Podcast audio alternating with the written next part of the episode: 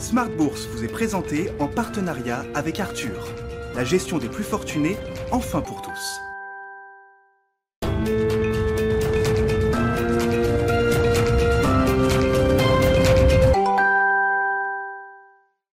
Bienvenue dans Smart Bourse, votre double dose quotidienne de marché en direct sur Bismart. Chaque jour à la mi-journée, 12h30, 13h et le soir, la grande édition pendant une heure à partir de 18h30. Au sommaire de cette édition de la mi-journée, une ambiance qui est en train de se rafraîchir rapidement sur euh, l'ensemble des marchés globaux. Ambiance risk-off, d'aversion pour le risque avec euh, des taux longs notamment qui euh, continuent de chuter. Une baisse qui s'est accélérée au cours des derniers jours au point que le 10 ans américain atteint ce matin 1,25%.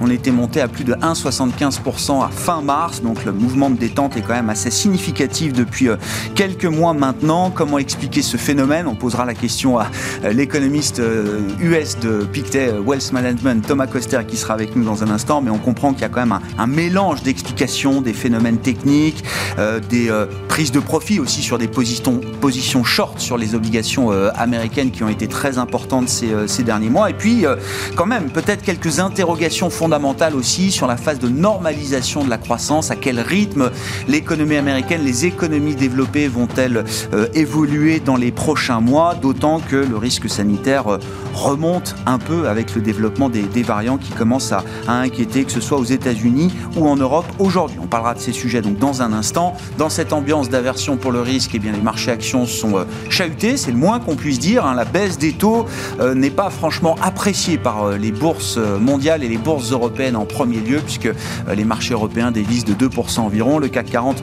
euh, passe sous les 6400 points après avoir quasiment atteint 6700 points il y a moins d'un mois. On parlera de la, la bourse parisienne et de euh, l'ambiance sur le marché parisien avec Franklin Pichard qui sera avec nous au plateau dans cette demi-heure, le directeur général de Kipling Finance. Et puis la grande nouvelle du jour, on en saura un peu plus dans, dans à peine quelques heures, c'est la revue stratégique de la Banque Centrale Européenne qui a été conclue après un peu plus d'un an de travaux dans le sillage de la revue stratégique menée également par la Réserve fédérale américaine qui a abouti à une nouvelle stratégie qui avait été euh, énoncée par Jérôme Powell il y a quasiment un an maintenant. La BCE va réviser son objectif d'inflation, un objectif qui sera un peu moins strict. Hein. Euh, on était sur un objectif défini comme euh, une inflation proche mais inférieure à 2%. Le nouvel objectif sera tout simplement 2% avec, comprend-on, une petite marge de manœuvre pour aller au-delà de cet objectif de 2% si nécessaire. Christine Lagarde s'exprimera à ce sujet en début d'après-midi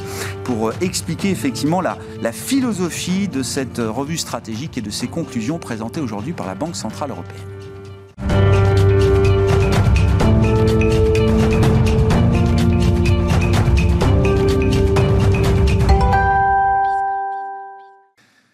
Prise de profit, inquiétude sur la croissance, le risque sanitaire qui, euh, qui monte, tous ces euh, phénomènes eh bien, euh, marquent la séance du jour avec une ambiance d'aversion pour le risque assez prononcée. Les infos clés à mi-séance, c'est avec Nicolas Pagnès depuis la salle de marché de Bourse Directe. Le CAC 40 chute fortement aujourd'hui et ce depuis les premiers échanges. Ce matin, il perd environ 1,75% à la mi-journée dans le sillage des bourses asiatiques. Ce matin, à la clôture, le Nikkei cédait près de 1%, tandis que le Hang Seng cédait lui près de 3%. Une tendance qui s'est répandue comme une traînée de poudre en Europe. Au-delà du CAC 40, le DAX perd environ 1,30%, tandis que l'IBEX en Espagne perd plus de 2%. Le FTSE perd lui environ 1,5%, tandis que l'Eurostox perd lui près de 2%. En cause, les craintes vis-à-vis de la reprise économique dans un contexte de progression rapide du variant Delta, le variant qui touche à présent l'Europe et notamment l'Espagne et le Portugal, le variant qui serait également responsable de 40% des nouvelles contaminations en France. Le nombre de contaminations justement repart également à la hausse dans l'Hexagone avec plus de 4000 contaminations quotidiennes. Les investisseurs qui ont également euh, découvert hier soir les minutes de la Fed euh, qui ont confirmé que la Réserve fédérale américaine surveille de près les tensions inflationnistes et se tient prêt à agir si Le ton reste cependant moins au quiche que redouté, avec notamment une, économie américaine encore en dessous des objectifs de progrès euh, substantiels fixés par la Réserve fédérale américaine, notamment sur le front de l'emploi. En Chine, en revanche, les investisseurs ont pu découvrir cette nuit euh, l'annonce de la Banque centrale chinoise d'étendre les mesures anti-monopole imposées à Ant Group à d'autres fintechs chinoises. Le vice-gouverneur donc de la Banque centrale chinoise a en effet déclaré, je cite, le comportement monopolistique n'existe pas seulement dans le groupe Ant, mais mais aussi dans d'autres institutions, avant de préciser que de nouvelles mesures donc seront prises contre d'autres fintechs. On se souvient que Ant Group, maison mère d'Alipay, qui devait s'introduire en bourse avec une valorisation de 37 milliards de dollars, avait finalement dû renoncer à son IPO et avait dû se restructurer radicalement pour correspondre aux volontés de Pékin. Et on se souvient euh, beaucoup plus récemment euh, d'ailleurs des déboires de Didi, euh, qui a perdu 25% de sa valeur à Wall Street après la décision du gouvernement chinois de suspendre son application. Sur le marché obligataire, rapidement, on note que le rendement obligataire à 10 ans aux États-Unis est à présent aux alentours de 1,27%, tandis que l'OAT à 10 ans en France et lui à 0,02%, progressant donc très légèrement par rapport au 0,01% de ce matin. Sur le front des matières premières, on regarde du côté du pétrole le baril de Brent qui est à 73 dollars et on regarde à présent les valeurs à suivre à Paris. On commence avec Stellantis, Stellantis qui annonce qu'il devrait dépasser son objectif annuel de marge au premier semestre grâce au prix et au mix de ses ventes de véhicules qui compensent les volumes de ventes en baisse à cause de la pénurie de semi-conducteurs. En ce qui concerne la reprise des activités de signalisation ferroviaire de Thales, trois candidats auraient été, sélectionnés selon Reuters. Euh, Thales, qui signe d'ailleurs la seule hausse du CAC 40 à la mi-journée. On note euh, que Vinci annonce avoir de son côté euh, remporté un contrat de 1,43 milliard d'euros pour la construction d'un tunnel de 46 km entre Lyon et Turin. On note au-delà du CAC 40 qu'il y a de progrès de son côté depuis ce matin, alors que HSBC euh, est passé euh, de conserver à achat sur le titre, tout en maintenant son objectif de cours à 150 euros. Et retour euh, sur le CAC 40, mais dans un autre secteur, Carrefour recule d'un peu plus de 3%, souffrant d'une note de Bernstein, qualifiant le groupe de distribution, je cite, de mastodonte en voie de disparition. Nicolas Pagnès en fil rouge avec nous tout au long de la journée sur Bismart depuis la salle de marché de Bourse Directe.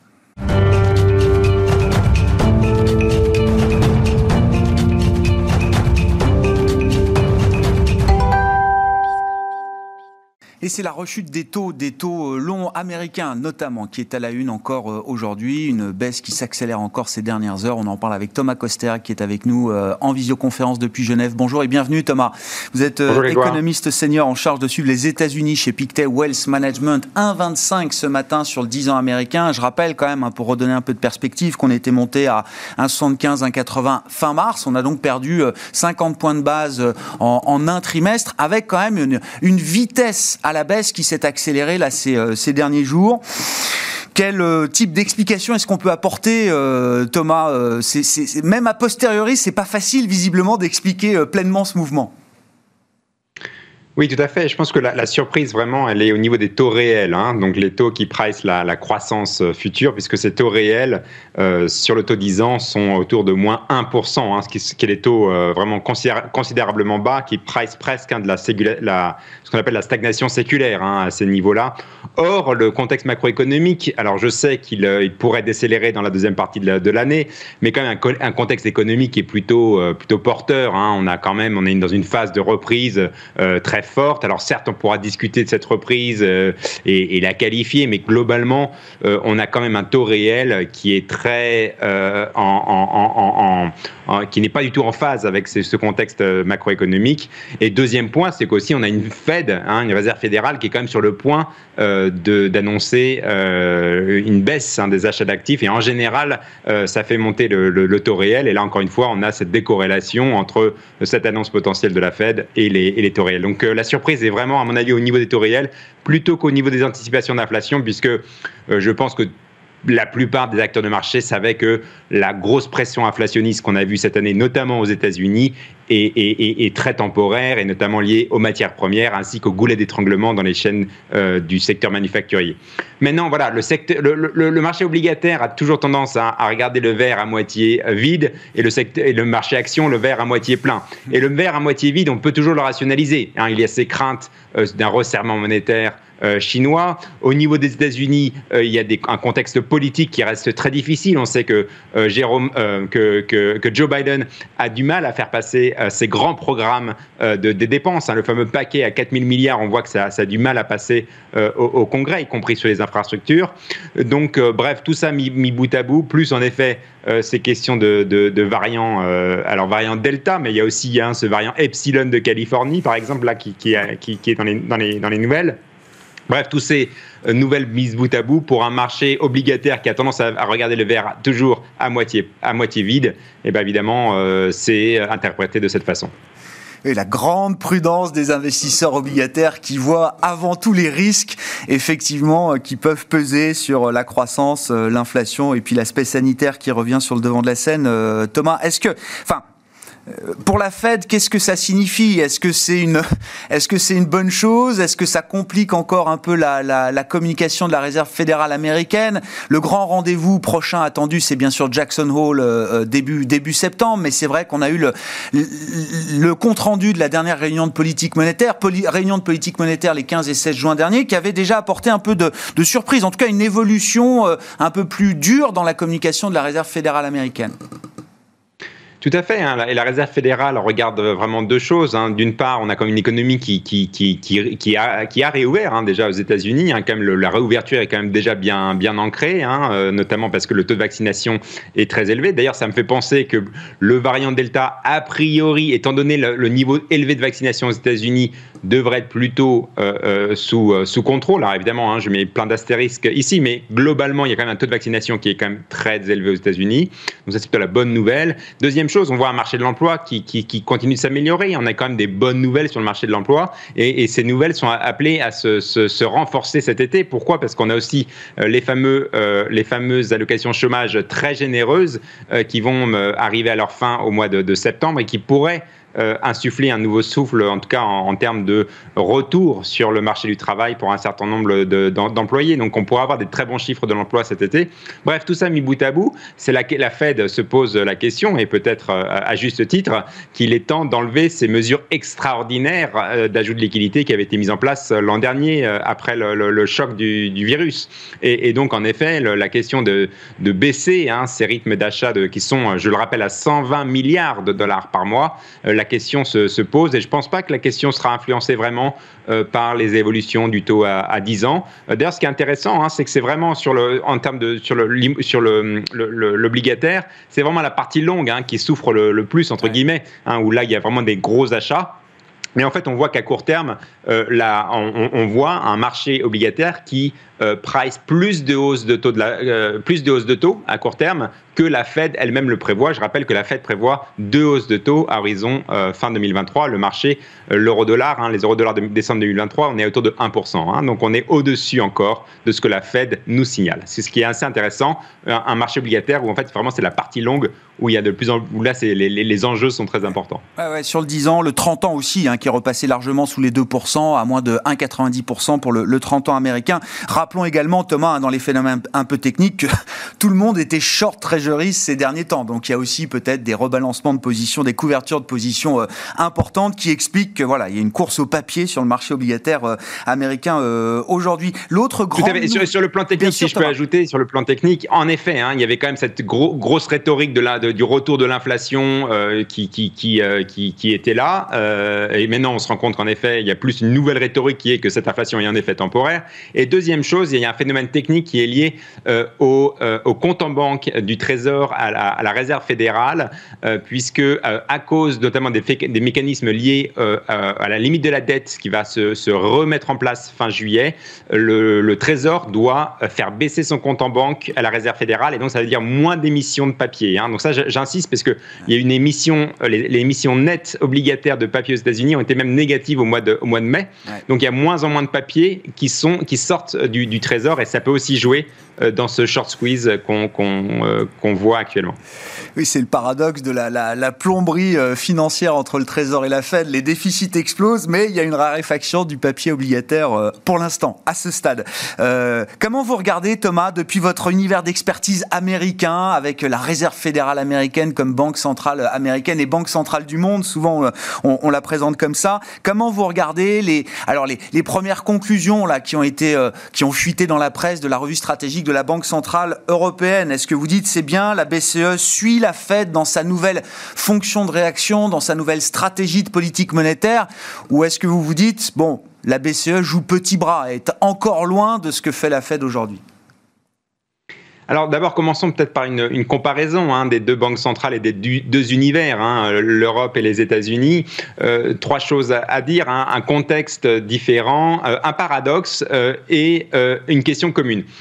concernant la toile de fond, évidemment, en Europe, notamment par rapport à la BCE, il y a une question politique qui est très importante qu'on n'a pas aux États-Unis, c'est en effet la question d'une zone monétaire potentiellement inachevée, ce qui n'est pas le cas aux États-Unis, et aussi dans un contexte de croissance qui est différent. on sait que la croissance économique européenne est bien plus faible qu'aux États-Unis, notamment à cause d'une plus faible productivité, en partie liée à, moins d'innovation, et aussi à cause de la démographie.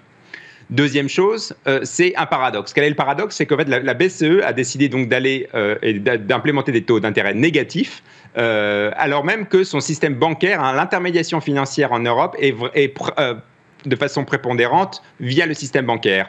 Or, donc la BCE a toujours décidé euh, que euh, les taux d'intérêt négatifs restaient, euh, en termes d'analyse coût et risque, le meilleur moyen d'implémenter la politique monétaire, ce qui n'a pas été le cas aux États-Unis, alors que le système bancaire est bien plus faible. Mais aux États-Unis, ils ont décidé que le, jeu n'en valait pas la chandelle de mettre les taux en, en négatif. Donc ça, c'est un point assez important.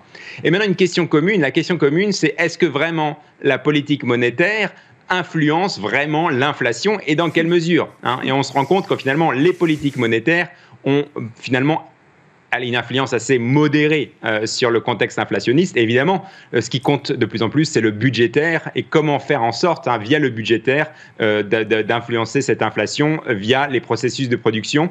Et là, il y a une théorie qui est quand même de plus en plus qui, est en train de, prendre de l'ampleur, c'est la théorie moderne monétaire, hein, qui dit de toute façon, euh, la politique monétaire ne sert à rien, gardons les taux à zéro ad vitam et faisons du budgétaire. Et alors même si euh, ni la BCE ni la Fed ne dit euh, qu'on va dans ce sens-là, en, en, pratique, finalement, on a un peu l'impression qu'il y a quand même une séduction euh, sous-jacente de cette théorie moderne monétaire des deux côtés de l'Atlantique. Bon, vaste sujet, sachant que la Banque Centrale Européenne n'a que très rarement euh, touché son objectif euh, depuis sa, création. On peut même dire ça fait 10-15 ans que la, la, BCE est en dessous de son objectif d'inflation, donc qui était défini comme inférieur mais proche de 2% et qui sera désormais, et c'était déjà une évidence pour beaucoup, défini autour de, de 2% avec une petite marge de manœuvre, c'est ce qu'on comprend, si nécessaire nécessaire pour aller au-delà de cet objectif de 2%. Tout ça sera précisé par Christine Lagarde en début d'après-midi à l'occasion d'une conférence de presse. Merci beaucoup Thomas. Thomas Kosterg avec nous en visioconférence depuis Genève, économiste senior en charge de suivre les États-Unis chez Pictet Wealth Management.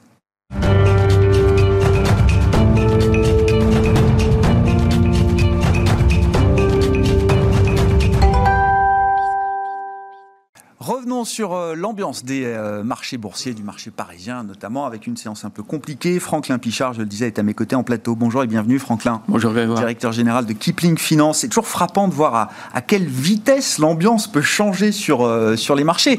C'est pas la fin du monde. On était à 6700 points sur le CAC, sur des plus hauts quasi historiques. Il y a, il y a moins d'un mois, on est à 6400 points, un peu moins à la mi-journée aujourd'hui. Mais depuis quelques jours, on sent quand même que l'ambiance c'est un peu refroidie. Qu'est-ce que ça vous inspire? Euh, bah, Ce que ça nous inspire, c'est que ça fait quand même euh, de très nombreuses semaines, euh, depuis la fin des publications du, mm. premier trimestre, on sentait qu'il y avait un petit flottement, on cherchait des drivers, on n'a pas trouvé de drivers réellement, et c'est vrai que pendant toute cette période, on a fait un petit peu du, surplace. Et c'est dans ce contexte-là qu'aujourd'hui, on a un peu la double peine. Hein. On a le, le, variant Delta et on a les, les taux. Donc c'est un petit peu détonnant pour les marchés qui cherchent des prétextes pour aller dans un sens ou dans l'autre. Et là, c'est euh, l'occasion de prendre des bénéfices. Et puis, euh, pour compléter euh, la, réponse à votre question, on n'a pas encore atteint le niveau technique d'inversion de tendance. Tant qu'on n'est pas tant qu'on ne casse pas les 6300 points, on reste malgré tout dans une correction comme mhm celle auxquelles on a pu assister quatre ou cinq fois déjà depuis le début de l'année, où on a des brutales corrections du marché. Les investisseurs sont tentés de vendre. Au début, ils vendaient, et puis immédiatement après, on trouve un autre prétexte pour repartir euh, à la hausse. Donc là, c'est vrai qu'on s'approche quand même de cette zone d'inversion. On a encore 100 points de marge, donc on retient un petit peu euh, les positions. Et puis, on est quand même dans un environnement où les investisseurs, les particuliers par exemple, vont partir en vacances, ils se posent la question de savoir ce qu'ils doivent faire. Et alors, euh, s'ils veulent... ce que vous leur dites Non, bah, là, c'est un été tranquille. bah, pour passer un, c'est, ça fait. Euh, 15 ans qu'on en parle chaque année. c'est la 15e fois que je vous pose cette question. Comment on, en parle Mais la, la, réponse est un petit peu toujours la même. Hein. On fait un peu de cash dans ce contexte-là. On va, on va pas attendre Jackson Hole, on va pas attendre aussi longtemps. On se refait une poche de 25-30% de cash dans les portefeuilles. Et ceux qui ne veulent pas dans l'immédiat faire ce cash parce qu'ils pensent que hmm. ça n'est qu'un qu'un effet de marché euh, très temporaire.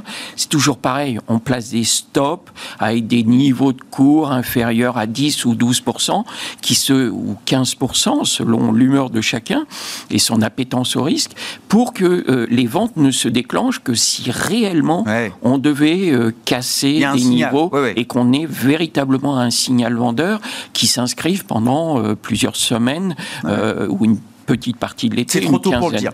Mais là, clairement, aujourd'hui, c'est encore trop tôt pour le dire. Ce qui est intéressant au passage, c'est qu'on parlait des taux, euh, évidemment, mais la, rechute des taux remet au goût du jour tout un pan de la cote, alors qu'on euh, va dire, le fonds de portefeuille un peu euh, traditionnel, classique, ce qui a marché pendant dix ans et qui était un peu mis de côté avec le, le, thème reflationniste de réouverture des économies. on voit, je sais pas, la santé, la tech, les valeurs du luxe, toutes ces valeurs-là, la retrouvent un peu de peps, on va ah ben, dire, avec la baisse des taux. Oui, typiquement. Hein. on a vu que le premier trimestre, euh, quadrimestre avait un peu déçu au niveau des technos.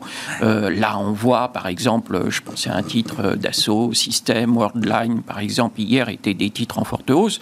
Nos techs françaises, pour ne parler que de celles-ci, avaient le vent en poupe parce que on surfait sur cette baisse sur les taux. Hmm. Et puis pareil aux États-Unis où on n'est pas loin de record sur Apple, on est on est reparti euh, très fortement sur les techs américaines, alors que ça avait plombé nos performances sur le premier euh, quadrimestre euh, cette année. Ouais. Bon, modulo la tech chinoise qui doit affronter d'autres sujets ah, réglementaires vis-à-vis de Pékin, mais oui, c'est ça, exactement. C'est pas le sujet des taux qui fait bouger la, tech chinoise aujourd'hui. tiens, vous avez cité Dassault Systèmes. Je crois qu'on l'avait déjà signalé avec vous que l'action allait être divisée. Ça y est, c'est fait. Donc, il faut peut-être le, rappeler pour ceux qui regardent de temps en temps leur, leur ligne et leur portefeuille il ne faut pas qu'il soit surpris. C'est 42 euh, euros, 40, 42 euros aujourd'hui l'action euh, d'assaut contre euh, plus de 200 il y a, bah, il y a encore deux jours. Quoi. Il y a encore deux jours. Alors effectivement, on avait parlé de, de Dassault Systèmes il y a quelques semaines et on avait dit qu'effectivement, un, le titre est de qualité. N'oublions pas que c'est eux qui, entre autres, fournissent des logiciels pour Moderna dans tout ce qui est backtesting sur les évolutions des variants et puis, et puis beaucoup d'autres choses ailleurs. Hein. ça, c'est qu'un phénomène. Non, euh, on avait voulu rentrer ce portefeuille parce que quand vous passez de 200 à 41 euh, ou 42 euros, vous intéressez d'autres investisseurs qui euh, sont freinés par le prix de l'action en elle-même et donc qui reviennent plus facilement sur une action à 42 euros. Donc ça s'est produit hier en plus en bénéficiant un petit peu de, de, de, l'effet taux. La valeur avait pris presque 2%. Aujourd'hui, comme tout le monde, elle, elle corrige. Mais là où c'était effectivement intéressant, c'est que beaucoup de plateformes euh, de, de, cotation avaient bien multiplié les quantités par 5, mais n'avaient pas divisé le cours par, euh, par 5. Ce qui veut dire que vous retrouviez avec 5 euh, fois plus ah d'actions, toujours à 215 euros. Donc beaucoup d'investisseurs se sont crus très très riches. Et puis à contrario, ce matin, vous en avez beaucoup qui disent mais il s'est passé quoi sur sous système On perd tout ce qu'on veut. Non, rassurez-vous. il y a un petit décalage dans voilà, y a, y a, la division du cours. Voilà, il fallait que les, les, les les traitements se fassent cette nuit et je pense qu'aujourd'hui c'est rentré dans l'ordre pour euh, beaucoup. C'est ça, c'est 42 euros autour euh, maintenant. Oui, autour, et puis euh, les, analystes restent quand même positifs. On voit toutes sortes d'analystes entre 45 48 euros comme objectif sur ces nouvelles post-divisions, alors qu'on est déjà à des plus hauts historiques sur Dassault Systèmes. Mais typiquement, c'est une valeur qu'il faut avoir en fond de portefeuille. Ouais. Bon, tiens, à propos d'analystes, il y a une espèce de bataille d'analystes autour de Carrefour. Euh, Carrefour, alors qui subit aujourd'hui notamment euh, une note de Bernstein avec une sanction assez sévère de l'analyste Bernstein qui parle de, Carrefour comme d'un mastodonte en voie de disparition. Alors, ce qui est intéressant, c'est que d'autres analystes n'ont peut-être pas tout à fait le même langage, ou en tout cas la même approche quand il s'agit de, regarder euh, Carrefour. Et ce qui est encore plus intéressant, c'est que bah, il se passe des choses quand même dans la grande distribution, notamment euh, au Royaume-Uni, avec un acteur, alors qui n'est pas l'acteur le plus connu hein, derrière Sainsbury ou Tesco, il y a un acteur, le quatrième du secteur, qui s'appelle Morrison, et qui est aujourd'hui au centre d'une bataille, euh, menée par des fonds d'investissement. Ah oui, alors c'est euh, au-delà de, Carrefour, l'analyse de Bernstein, on peut leur opposer euh, des, analyses plus nuancées comme Exxon ou autres. typiquement, euh, Carrefour est un titre qui continue de nous intéresser. Pourquoi? Parce que le titre a cassé les 17 euros, il se balade autour de 16,50, 16,60. Euh, on avait vu que la première évaluation du cours de, Carrefour, c'était 20 euh, euros. L'offre de Couchetard, il y a maintenant de nombreux mois. Et puis l'affaire Morrison. Alors l'affaire Morrison, où un fonds a dégainé, c'était mi-juin. Et puis depuis, euh, ça n'a pas cessé. On a eu hier Apollo Management qui, euh, un autre fonds, euh, est arrivé et proposait encore une offre un peu plus intéressante. Et hier, on a eu Apollo, oui, qui, qui est venu avec Morrison et un autre fonds américain qui maintenant qui, qui se lance dans la bagarre. Ils sont pas moins de quatre fonds à se bagarrer. Et quand on regarde les, les offres, contre-offres et euh, modèles de, comparaison, finalement, on parle plus de 20 euros en comparable en, euh, quand, on regarde, quand on regarde les multiples que les fonds sont prêts à payer sur Morrison au Royaume-Uni, d'accord. On n'est plus au 20 de tard, on est plutôt sur un cours autour de 25 euros. Ah. Alors maintenant, Bernstein dit que ce sont des mastodontes qui sont amenés à disparaître. Vous savez. Euh, Ou à être acheté, c'est peut-être ce qu'il faut comprendre. Dans voilà, c'est exactement ce qu'il faut comprendre. Je pense qu'il y a euh, euh, du, du, des choses à, organiser, même si Alexandre Bompard a démontré qu'il avait fait un super boulot et qu'il avait mis Carrefour en ordre de marche et de profitabilité. Je pense que le deuxième trimestre qui sera publié devrait être plutôt bon. Mais pour toutes ces raisons, on voit qu'aujourd'hui, comme vous le disiez à l'instant, c'est en Grande-Bretagne que ça s'effectue mm, mm. pour le moment, mais on a vu qu'il y avait eu un intérêt déjà euh, sur Carrefour il y a quelques mois. On ne peut pas euh, perdre de vue qu'il y aura à nouveau des intérêts euh, sur, sur la grande distribution en, France. Et en tout cas, on voit que le, le, cours de Carrefour actuellement reste intéressant pour un investisseur qui veut rentrer sur la valeur modulo la manière dont le gouvernement français a accueilli l'offre de Couchetard il y a quelques mois. Oui, qui a quand même refroidi, j'imagine, peut-être pas mal des intérêts euh, étrangers qu'on pouvait avoir pour euh, nos groupes de distribution. Là, on était sur un groupe industriel qui euh, pouvait avoir une réorganisation de son portefeuille de, de, de, de, métiers. Là, on est sur des financiers, on sort pas Carrefour, ce serait pour le garder et le restructurer et refaire autre chose derrière. le contexte sera peut-être un tout petit peu différent cette fois. Merci beaucoup Franklin. Merci d'avoir été euh, avec nous, de nous avoir éclairé sur la situation de marché actuelle.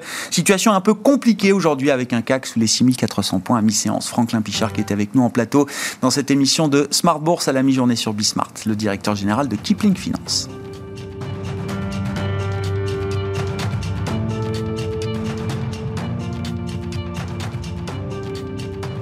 Smart Bourse vous a été présenté en partenariat avec Arthur la gestion des plus fortunés, enfin pour tous.